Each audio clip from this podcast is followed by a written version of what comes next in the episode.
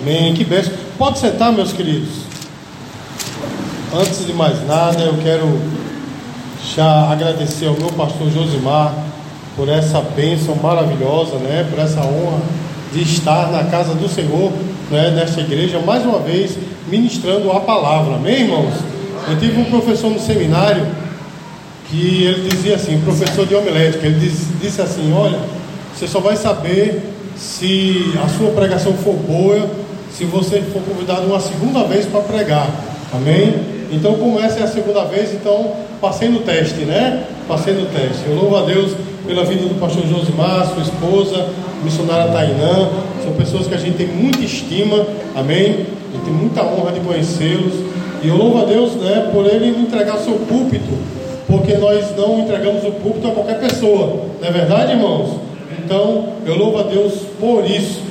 Eu pedi para os irmãos sentarem, porque eu vou fazer uma leitura um tanto quanto extensa nessa noite. Eu peço que você abra sua Bíblia no livro do Apocalipse, capítulo 1. Livro do Apocalipse, capítulo 1. Nós vamos ler do versículo 9 em diante. Enquanto os irmãos estão é, procurando, eu vou dizer para os irmãos que quando o pastor Josimar ele me convidou, né, me dando essa honra imensa de estar aqui nessa noite, eu desci em oração perguntando ao Senhor qual a mensagem para ministrar né, neste lugar, nessa noite. E o Senhor me deu esse texto. Amém, queridos? Apocalipse capítulo 1, versículo de 9 em diante. Os irmãos podem permanecer sentados. A palavra de Deus diz assim: Eu, João, irmão vosso e companheiro na tribulação, no reino e na perseverança em Jesus, achei-me na ilha chamada Patmos por causa da palavra e do testemunho de Jesus. Achei-me em espírito no dia do Senhor, e ouvi por trás de mim uma grande voz, como de trombeta, de, dizendo: O que vês, escreve em livro, e manda às sete igrejas: Éfeso, Esmirna, Pérgamo, Tiatira, Sardes, Filadélfia e Laodiceia. Voltei-me para ver quem falava comigo e voltando vi sete candeeiros de ouro, e no meio dos candeeiros um semelhante a filho do homem, com vestes talares e cingido à altura do peito, com a cinta de ouro. A, su a sua cabeça e cabelos eram brancos como alvalã, como neve, os olhos como chama de fogo, os pés semelhantes ao bronze polido, como que refinado numa fornalha. A voz, como voz de muitas águas, tinha na mão sete estrelas, e da boca saía-lhe saía uma afiada espada de dois gumes. O seu rosto brilhava como o sol na sua força. Quando o vi, caí aos seus pés como morto, porque ele pôs sobre mim a mão direita, dizendo: Não temas eu sou o primeiro e o último, aquele que vive. Estive morto, mas eis que estou vivo pelos séculos dos séculos e tenho as chaves da morte e do inferno. Amém, queridos? Meu amado, eu quero começar essa ministração perguntando a você como está a sua vida.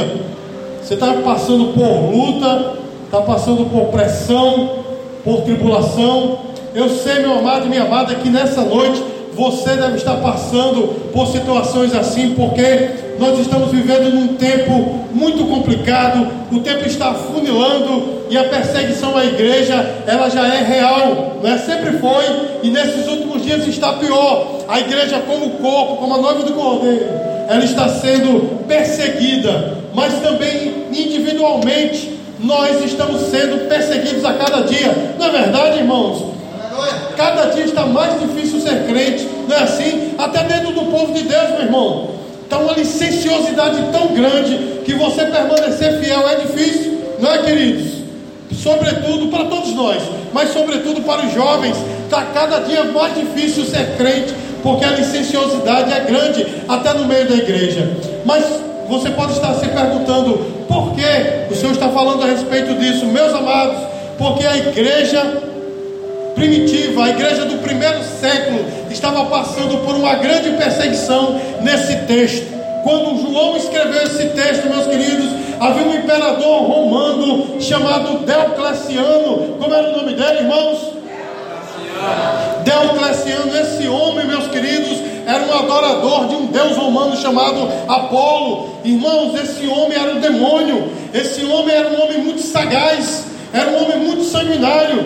E de repente, meus queridos, alguns de seus sacerdotes disseram que aquele Deus chamado Apolo não estava mais dando revelações, porque no Império Romano havia um povo que estava conturbando o império todo, e este povo era chamado de cristão. Meus queridos, essa história não está na Bíblia. Eu estou falando da história que consta nos anais da história, para que você possa entender o contexto do que eu quero falar nessa noite, irmãos. E este imperador, ele enfureceu-se contra os cristãos. Amém, queridos? E ele fez uma grande perseguição, a última grande perseguição do Império Romano contra o cristianismo foi sobre esse imperador Diocleciano. A primeira coisa que ele fez foi prender um diácono chamado Romão e arrancar-lhe a língua, porque mesmo preso, ele não parava de falar do Evangelho, ele não parava de falar do nome de Jesus, e ele arrancou a língua desse homem. A segunda coisa, meus queridos, que ele fez foi pegar o último apóstolo vivo, chamado João. Pegou aquele apóstolo, e a Bíblia diz que, a Bíblia, desculpe, os anais da história diz que ele perguntou assim: João, ave César. E ele disse: Não, ave Cristo, diga glória a Deus. Ele estava perguntando: João, César é Deus e ele disse: Não, só Jesus Cristo é Deus. Por causa disso, irmãos, a história diz que aquele imperador pegou aquele apóstolo e jogou um caldeirão ardente, meus queridos. E a história diz: não se sabe se é verdade, eu acredito piamente que seja. A história diz que ele desceu cantando um hino de louvor. E o imperador disse: Espera mais um pouquinho, não tire ainda não. Deixa queimar mais um pouco, porque eu quero ver os ossos desse homem. E a história diz, irmãos, que quando tiraram João daquele óleo ardente, ele estava ainda cantando. E é por isso, irmãos, que no Império Romano, João ficou conhecido como João o Bruxo. E sem ter o que fazer mais com João, aquele imperador, meus queridos, colocou João numa ilha chamada de Pátimos. E aí nós entramos justamente na Bíblia, porque João diz que ele foi jogado na ilha de Patmos, uma ilha que era na verdade um presídio. Ele foi jogado ali por causa da palavra de Deus e do testemunho de Jesus. Amém, queridos? Amém. Mas aquele imperador, meus amados, ele não estava satisfeito em pegar o último líder da igreja, o último apóstolo e prendê-lo. Ele começou uma grande perseguição e ele deu um edito, ele deu um prazo para que os cristãos ou eles voltassem atrás e parassem de adorar a Cristo, ou todos seriam mortos. E aí, irmãos, onde está justamente o contexto do livro do Apocalipse? Porque quando João escreveu estas palavras, meus queridos, a igreja estava sob essa tremenda perseguição.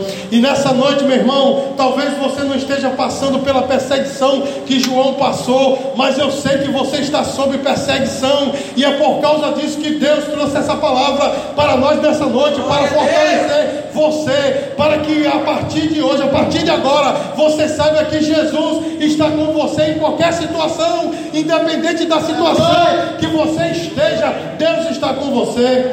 Eu sei, irmãos, que o que eu acabei de falar é uma obviedade, ou seja, todo cristão sabe que Jesus está conosco, porque a promessa dele, eis que estarei convosco até a consumação dos séculos, mas no meio da prova a gente esquece disso, a gente diz, está escrito, mas cadê Jesus? Meus amados, eu quero dizer para você, independente do que digam de você, do apontamento, em qual situação estão te colocando, Jesus está com você nesta situação, diga glória a Deus, meu irmão.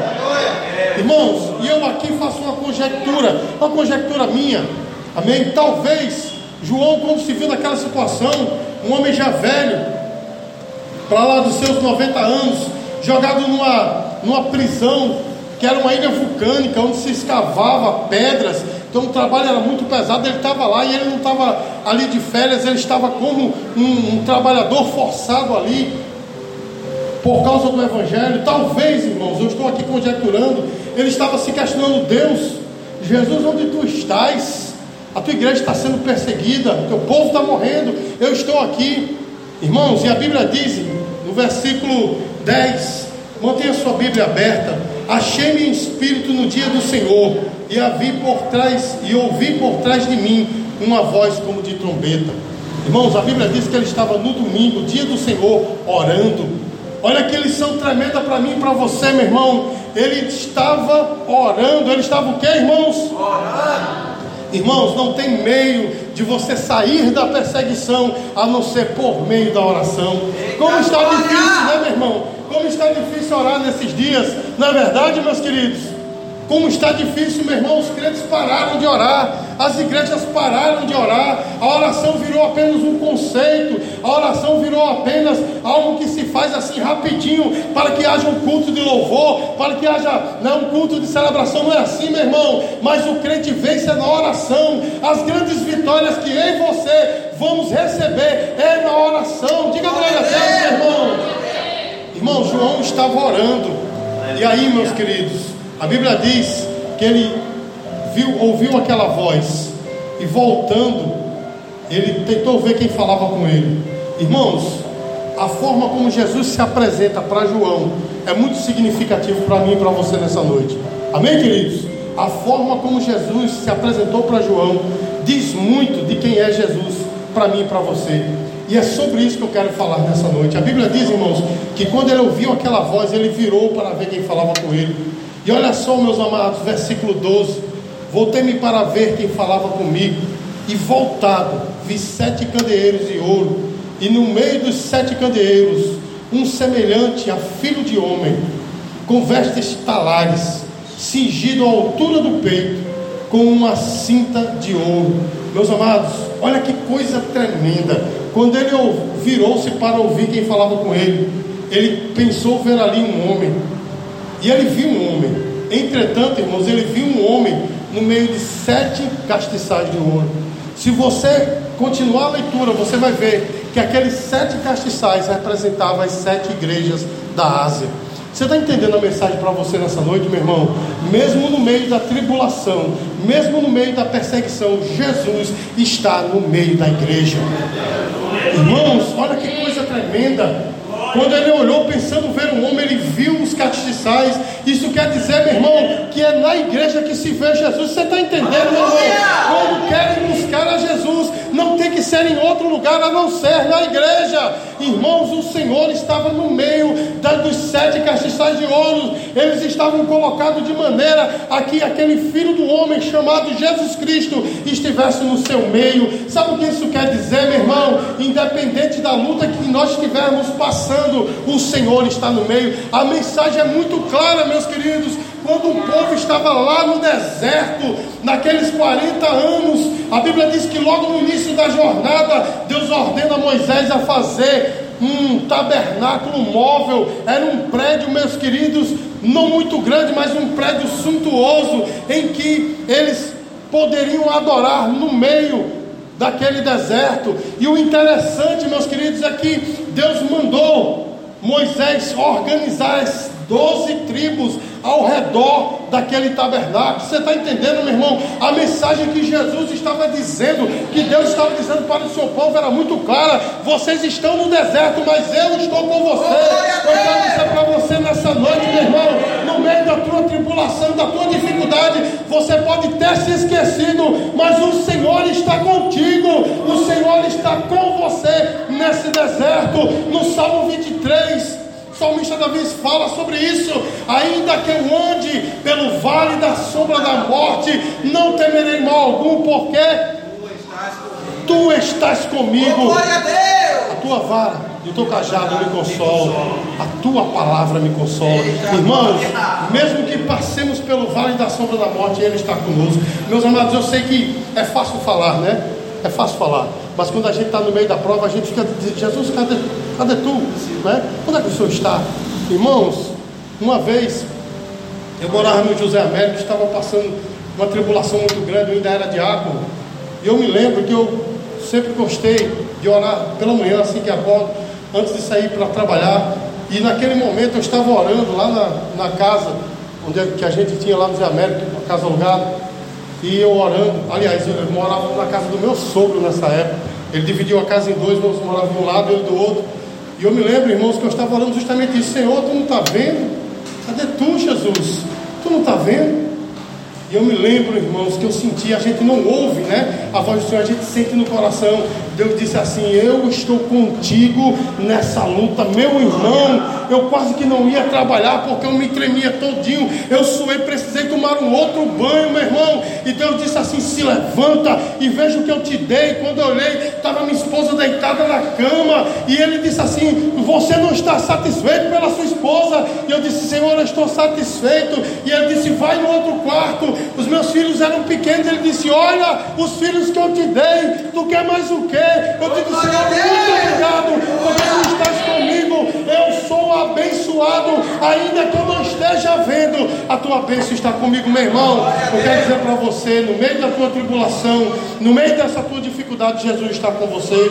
Irmãos, eu quero que você observe que, como eu disse para os irmãos, a forma como Jesus se apresenta para João que estava enfrentando aquela luta é uma forma tremenda, porque a Bíblia diz, irmãos, que Jesus ele não estava com uma veste qualquer, ele estava com uma veste talar, uma veste branca, que ia até o chão e se cingido no peito com um cinto de ouro. Irmãos, se você fizer uma, um pequeno, uma pequena pesquisa bíblica, você vai ver que os sacerdotes se vestiam assim. Lá em Êxodo 28 você vai ver os sacerdotes se vestiam assim. Ele estava, ele estava dizendo para João: João, no meio dessa luta eu estou com você e eu sou o teu sumo sacerdote. Sabe o que isso quer dizer, meu irmão? Ele é a ligação entre nós e o céu.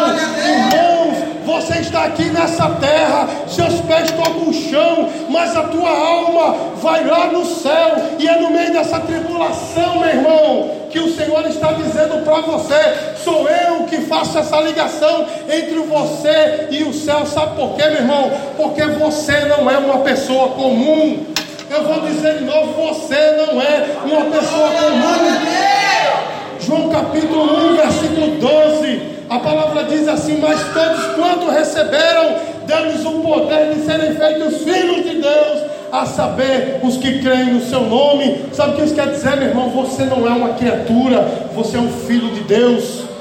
Você não vive só nessa esfera material, você vive na esfera espiritual. Você não só está nesse reino material, onde há fome, dor, tristeza, tribulação. Não, meu irmão, você vive na esfera espiritual, no reino dos céus, onde estão os milagres, onde está a vida espiritual. Você não é uma pessoa comum. E o Senhor, Ele diz para nós: Eu sou o teu sumo sacerdote. Eu sou aquele que liga você ao céu. Irmãos, no meio dessa tribulação, faça como João, ore, busque. Amém, irmãos? E olha só, irmãos. Eu sinto dizer uma coisa para você. Sabe por que às vezes a tribulação chega na nossa vida? Para que a gente possa buscar a Deus. Você sabia disso? Porque, meus queridos, nós somos, os irmãos me perdoem a sinceridade, mas nós somos, de certa forma, cretinos, né? Porque quando a gente está na bênção, é aquela oração rapidinha não é verdade, meu? Você acorda de manhã, é aquela oração já caçando o chinelo, né? Para ir para o banheiro, escovar os dentes, né? Já orando, Senhor, muito obrigado por esse dia, papá. Não é assim? Que noite é aquela oração? Ai, Jesus, que bom, Jesus, pelo dia. Não é assim, meu irmão? Agora esteja na luta para ver, meu irmão. É vigília, é oração, não perde o culto. É. Não é desse jeito, meu irmão. É você faz vigília sozinho, né? Hoje em dia sumiu-se isso, né? Crente fazer vigília sozinho, mas esteja na prova para ver se não faz. É por esse motivo, meu irmão, porque o Senhor quer você ligado com o céu, não quer você ligado só nessa terra. O Senhor quer você ligado no reino espiritual. E é por isso, irmãos, que ele se mostra com a veste talar e o cinto de couro. Irmãos, e seguindo aqui o cinto de ouro, e seguindo aqui a leitura, Observe o que diz o versículo 14: E na sua cabeça, a sua cabeça e cabelos eram brancos como a alva lã, como neve, os olhos como chama de fogo. Irmãos, uma coisa é saber que Jesus está conosco, a outra coisa é saber quem é Ele. Não é verdade, irmão? Não é assim, irmão? Porque se você chegar hoje num barco, pode estar lotado, Chega no bar e diz assim: Ei, Jesus está com você. Todo mundo vai dizer: Está comigo. E eu estou com ele. Não é assim, meu irmão? Eu me lembro quando eu era muito jovem. Muito jovem, acho que eu nem conhecia minha esposa ainda. Tinha uns 17 anos. Estava evangelizando com um grupo de jovens ali pela principal de Mangabeira. E o dirigente, que era outro jovem, dirigente disse: Vamos entrar naquele bar, vamos entregar literatura ali. Eu disse: Rapaz, não vamos, não, não bar, não vamos, vamos lá. E eu me lembro que a gente começou a entregar em cada mesa. Teve um que ele foi entregar, o cabo segurou assim, né? E ficou tentando devolver para ele. De brincadeira, né? Ele dava o cabo devolvia, ele dava o cabo devolvia, de brincadeira. Aí o cabo, esse irmão em Cristo, disse assim: Você precisa de Jesus? Ele disse: Não, preciso não, sabe por quê? Ele está comigo. Aí o, o jovem ficou: Tá, não tá, tá, não tá. Ele, ele disse assim: Tá, e não só comigo, eu vou provar não está só comigo. Aí olhou para dentro do bar assim e disse: Jesus, quem, quem tem Jesus aqui? Todos os bebês do bar disseram: Eu tenho Jesus. E eu me lembro que o dono do bar pegou e colocou uma música, irmãos. Uma música que passava nas rádios, né? uma música é, religiosa, não era evangélica, mas colocou lá e ficou todo mundo cantando. Eu disse: Está vendo, meu irmão? Está vendo que não era para a gente entrar aqui? Eu estou te falando isso, meu irmão, porque muita gente diz que está com Jesus, não é verdade, meu irmão? Muita gente diz que, que tem Jesus no coração. Uma coisa é dizer isso, outra coisa é saber quem é Jesus. É Jesus estar verdadeiramente com Ele. Mas olha só, meus queridos, a Bíblia diz no versículo 14 que João, quando viu Jesus, não viu na sua forma que ele costumava ver quando ele estava aqui na terra, mas os seus cabelos eram brancos, meus amados. Lá em Israel, os anciãos eram tidos como pessoas de extrema autoridade. Você está entendendo o que é que Jesus está falando, meu irmão? Ele está dizendo: no meio dessa tribulação, eu estou com vocês, sou eu que ligo vocês com o céu, e eu tenho toda a autoridade para transformar a tua vida. Irmãos, uma coisa é a gente dizer que sabe quem é Jesus, outra coisa é a gente dizer que está com Ele. E uma coisa bem diferente é conhecê-lo de verdade e viver com ele. Porque quem conhece Jesus sabe que ele tem autoridade. Autoridade para transformar a tua vida, para transformar a minha. Irmãos, o Senhor, ele, só Ele tem o poder de virar a página da tua história. Irmãos, o dinheiro pode mudar alguma coisa na tua vida, mas não vai mudar realmente a tua história. Você está entendendo, meu irmão? A educação, o conhecimento tem grande valor, mas não muda a tua história. Porém, quando Jesus chega, meu irmão, a tua história é totalmente transformada. No Salmo 46, meus queridos, o salmista foi muito feliz quando ele diz assim: Ele põe fim à guerra, queima os carros no fogo, não é assim? Corta a lança, queima os carros no fogo. E no versículo 10 ele diz assim: Aquietai-vos e sabei que eu sou Deus, sou exaltado entre as nações, sou exaltado na terra. É só Jesus, meu irmão. O dinheiro pode te ajudar, mas não vai tirar da prova, não. Está entendendo o que eu estou falando? Eu não sei nem por que eu estou falando isso, mas vou dizer: o dinheiro não vai te ajudar. Aliás, pode te ajudar, mas não vai mudar a tua história. Irmãos, a amizade pode te ajudar, mas não vai mudar a tua história. Porém, Ele põe fim à terra, põe termo à guerra. Diga glória a Deus, meu irmão. É Ele que corta o laço, é Ele que despedaça a lança, que queima os carros no fogo. E o salmista, como eu já falei, ele diz: Aquietai-vos e sabei que eu sou Deus. Eu sou Deus. No original hebraico está assim: parem de lutar e saibam que eu sou Deus. Pegou aí a visão, meu irmão? Pegou aí a palavra? Para de lutar por você mesmo. Para de confiar em dinheiro, em amigo, no emprego. Para de confiar no status. Confia no Senhor. Diz assim: aqui é e saber que Ele é Deus. Sou exaltado entre a nação. Sou exaltado na terra. Irmão, o Senhor quer ser exaltado na tua vida. O Senhor quer ser exaltado nessa história. O dinheiro vai vir. Amém, amados? O status vai vir mas não é isso que vai mudar a tua história.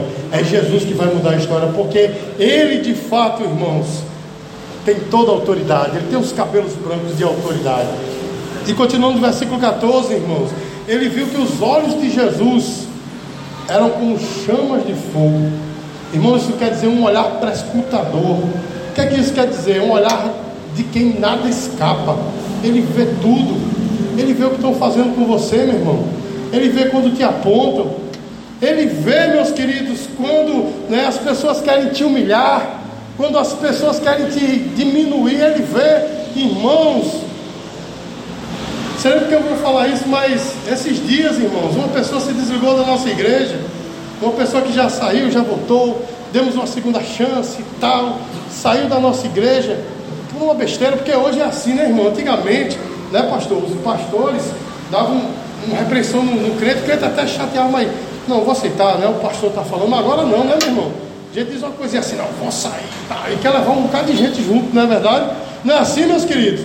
Aconteceu exatamente isso. Uma pequena repreensão, o camarada saiu com a família, tá, mandou no WhatsApp, né? Porque agora, né, as pessoas não têm coragem mais de falar cara a cara, né? Porque por detrás de uma tela todo mundo é valente, né? Todo mundo tem palavras ferinas, né? De trás de uma tela, cara a cara não tem essa coragem. Mas a pessoa saiu, irmãos, e usou assim de uma ironia, de um sarcasmo assim profundo, irmãos. Quando eu li aquelas palavras, estava do lado do meu filho assim, e meu filho ficou logo nervoso, né? Ele é muito ansioso, falou, calma, vou terminar de ler o textão lá. E nesse texto, meu irmão, um camarada com, com muita ironia, com muito sarcasmo, começou a querer me diminuir. Usou até um problema que eu tive de ansiedade, né? No meio da, da pandemia eu tive um problema de ansiedade e ele, assim, zombou um pouco desse, desse meu problema. E quando eu li aquilo, doeu no coração. Poxa, alguém que a gente ajudou, mas tudo bem. E no final ainda soltou uma piada dizendo que, né, enfim, querendo me diminuir. E aí, irmãos, respondi com muita educação, mas com o mesmo sarcasmo, com a mesma ironia, respondi à altura. Mas aquilo ficou no meu coração, sabe, irmão? Ficou no meu coração e eu disse: Meu Senhor, de novo. Já demos uma segunda chance, o cara fez a mesma coisa, saiu falando mal tal. E eu, assim, atrás de casa tem uma varandinha, irmãos. Eu costumo orar lá e eu estava orando assim, de cabeça baixa.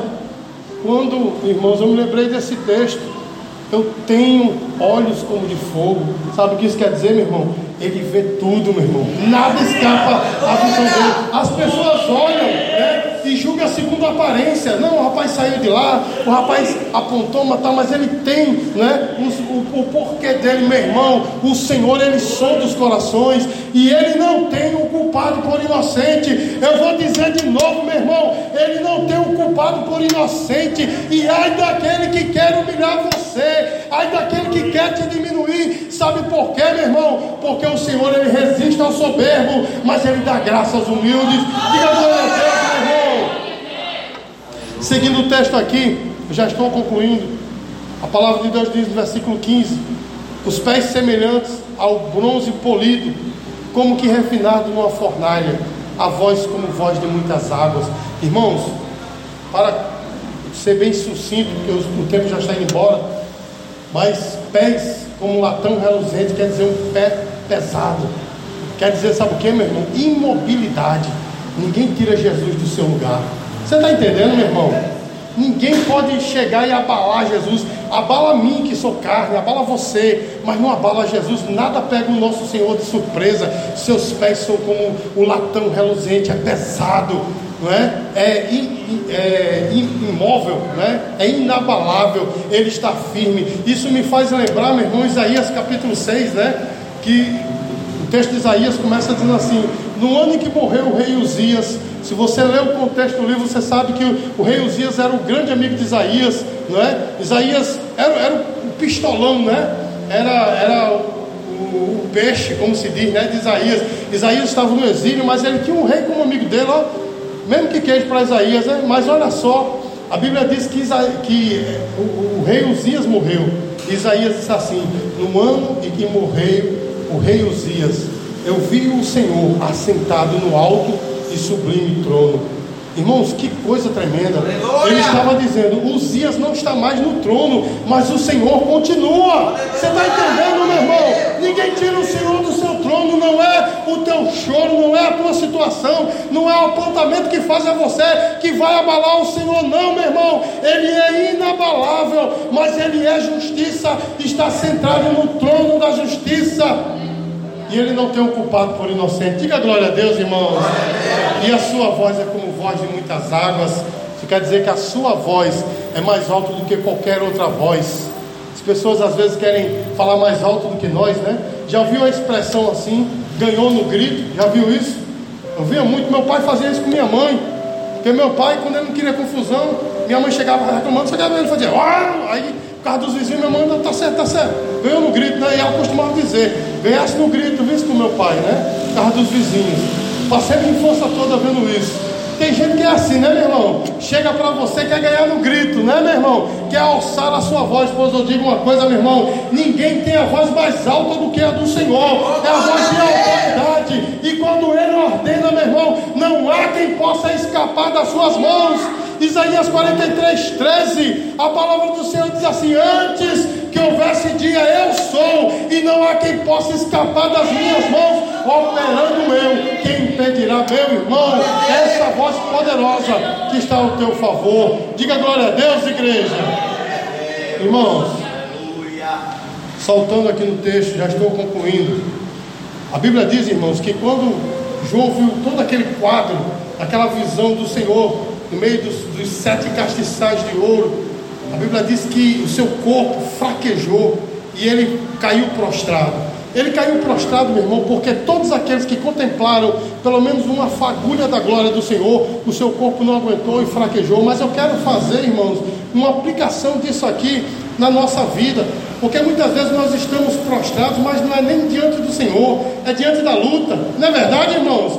Diante da tribulação, da perseguição, dos apontamentos, daquela pessoa que estava do teu lado, sendo teu braço direito, e voltou atrás e te aponta. Talvez você esteja prostrado nessa noite, como João estava, mas eu quero que você siga comigo a leitura do versículo 17, que diz assim: Quando o vi, caí aos seus pés como morto. Porém, ele pôs sobre mim a mão direita, dizendo: Não temas, eu sou o primeiro e o último, aquele que vive. Estive morto, mas eis que estou vivo pelos séculos dos séculos e tenho as chaves da morte e do inferno. Irmão, se você está prostrado, não sei qual a situação, não é? Fisicamente você está de pé com um sorriso no rosto, mas você sabe que seu coração está prostrado diante dessa luta. O Senhor põe a mão sobre o seu ombro nessa noite dizendo: Não temas, porque eu sou o primeiro e o último. Irmão, que significativo é isso para nós? Eu sou o primeiro e o último, quer dizer, sou eu que dou o começo, eu que dou o pontapé inicial e só eu posso dar o fim. Você está entendendo, meu irmão? Quantas vezes já colocaram fim na tua vida, na tua história, no teu projeto, mas o Senhor diz: a última palavra é minha, porque só eu sou o ômega, só eu sou o fim. E ele disse: Ainda não é o fim, não temas. E a Bíblia diz, irmãos: Aquele que vive estive morto. Olha só, meu irmão, aquele que vive estive morto, mas estou vivo pelos séculos dos séculos. Isso quer dizer, meu irmão, que ele, apesar daquilo que ele passou, ele continua vivo, ressurreto no meio do teu coração. E ele diz: Por fim, eu tenho a chave da morte e do inferno. Eu quero que você observe que ele não disse, eu tomei a chave, como alguns pregam. Não, meu irmão, o texto é claro, eu tenho, porque foi ele que criou a morte. Você está entendendo, meu irmão? Claro, a morte veio para o mundo através do pecado, mas o Senhor é o Criador de todas as coisas. Você está entendendo? O inferno foi criado para o, o diabo e seus anjos, para puni-los. Ele não precisou tomar a chave da mão do diabo, porque o diabo não é criador de nada a não ser da mentira. Você está entendendo? Ele disse: Eu tenho a chave da morte do inferno. Com isso, o Senhor está dizendo: Eu tenho o poder de tudo. Fica firme, não esmoreça. Eu sou contigo. E Ele te coloca de pé nessa noite. Ele quer te colocar de pé nessa noite, meu irmão. Ele está dizendo para mim e para você: Eis que estou com você nessa luta. Eu sou aquele que te liga com o céu. Diga glória a Deus. Eu tenho autoridade. Nada escapa dos meus olhos, nada me abala. E se você está prostrado nessa noite, o Senhor está dizendo: fica de pé. Você não precisa estar prostrado. Deus não te quer prostrado. Então recarrega a tua bateria nessa noite. A luta ainda, ainda vai continuar. Eu, eu sou ousado em dizer, a luta vai continuar ainda por um tempo. Mas o Senhor está dizendo, segue mais um pouquinho, porque eu sou contigo. Diga glória a Deus. Porque, meus queridos, nós sabemos que na história, na história do Ocleciano, né, ele depois ele parou a, a, a perseguição contra os servos de Deus. Ele parou porque Deus assim o quis. Mas o Império Romano ele foi se diluindo. Sabe o que aconteceu com Diocleciano, meu irmão? Ele se suicidou, porque ele não queria que tirassem a sua coroa. Você está entendendo, meu irmão? Aquele que perseguia foi morto. Mas a Bíblia diz, meu irmão, que João, ele foi o último apóstolo, e ele foi o único apóstolo que não morreu como mártir, ou seja, ele morreu de causas naturais. Diga glória a Deus, meu irmão.